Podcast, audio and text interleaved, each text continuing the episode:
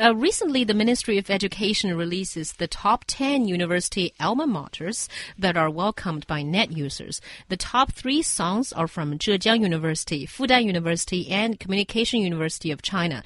So, uh, a school song is also known as an alma mater, which can also refer to, you know, 校友 in general. Uh, no, sorry, 母校 in general. So, the universities you graduated from.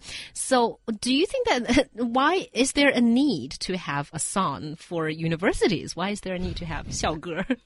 I'm not really sure what the need is, but I do know that most universities have one, if not all universities. Even in America, even your high school has a high school song, a uh, fight song, and then some high schools may even have an alma mater as well. Mm -hmm.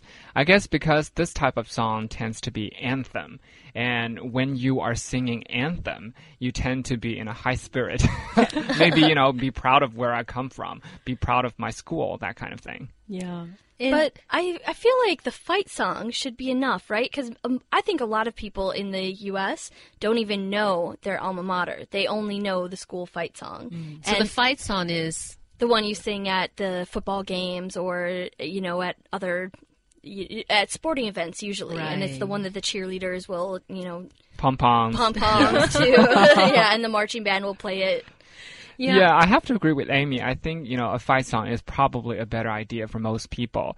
But I guess when it comes to Chinese universities, again, you know, sometimes they just want something that's um, attached to, to, their face because face value is very important. If uh, somehow they don't have a, a school wide song that is uh, representative of their school. They just don't feel like uh, this is complete something yeah. is missing. Yeah, that's probably true. And also, I think Mo Mark Griffith from China Drive was saying that in Britain there weren't a lot of uh, those school songs, but it seems that in the U.S. there are a lot, and in China there are a lot as well. So I guess there's a sort of difference country to country. Maybe he doesn't remember his school song. probably. in fact, I think a lot of people don't even know that their schools have a song. Guilty as charged. I never know my school had one song. Really? Yeah. Which school are, is yours on this list? It's actually ranked number one Zhejiang University. Yeah, so actually, let's take a listen at part of the clip.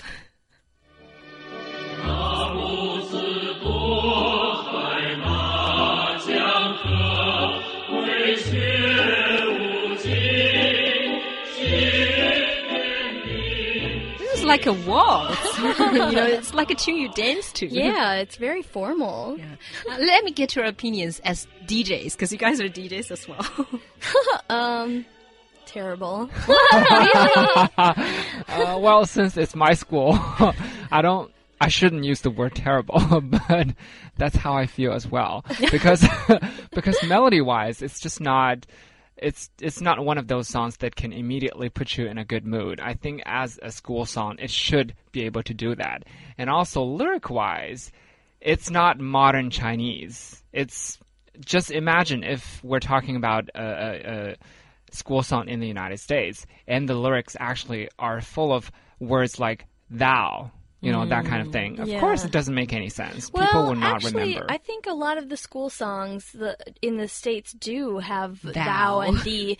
Because I, I think I'm trying to remember all the words to my alma mater, and it's like Minnesota, something, wow. something, and you I know there's a "the" in there, like the it ends with "the." So I think that a lot of the school songs were written like a long time ago because yeah. the University of Minnesota opened in I think like 1850 mm-hmm. something, maybe 1860s, somewhere in there.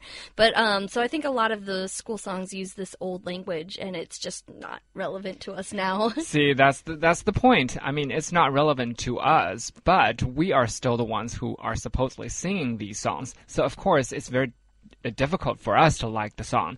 On the other hand, you can argue that, oh, it's all about tradition, so of course such language is necessary, but who is your target audience? Yeah. Also, I think uh, when these songs are chosen, a lot of it is about showcasing how long a history we have. Mm -hmm. So mm-hmm. we've got to use the ancient language. I remember there's a song in a U.S. university, I forgot whether it's Harvard or some other university, that's written in Latin. actually, Oh. and there's not a word that we can understand. so that's you know probably a little follows the- pretentious. yeah, I guess. Also, let's take a listen at part of the songs in uh, which are the runner-up, which is Fudan University, and also the third, which is the Communication University of China.